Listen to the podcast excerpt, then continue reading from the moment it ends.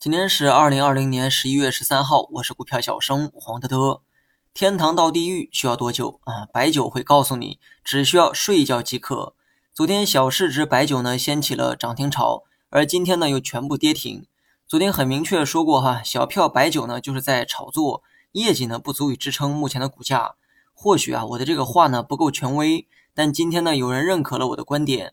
中金公司呢今天发了一份研报哈，原话呢是这么讲的。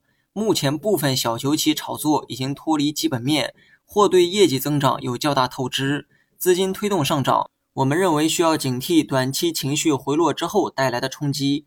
那么非常感谢中金公司这份研报哈，研报内容呢也等同于认可了我昨晚的观点。但机构是割韭菜的主力，如今机构发出来研报提示风险，你觉得你还有机会跑吗？等跑掉的时候也得丢了半条命。机构研报呢固然有权威性。但有些风险啊，自己分析之后呢，也是可以预见的。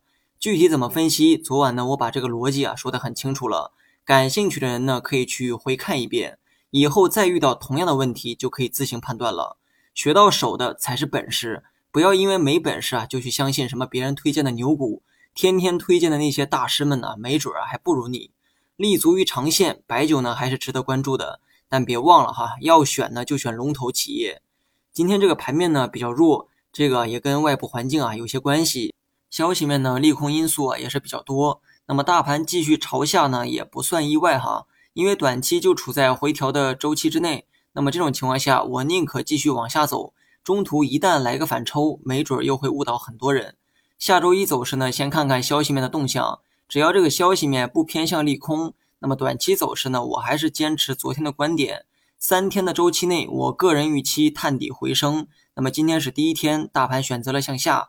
至于向下的动作是否结束还不确定。但既然呢已经跌了一天，那么估计再往下也不会太深。三三九零点以前可能会出现一次反抽。好了，以上全部内容，下期同一时间再见。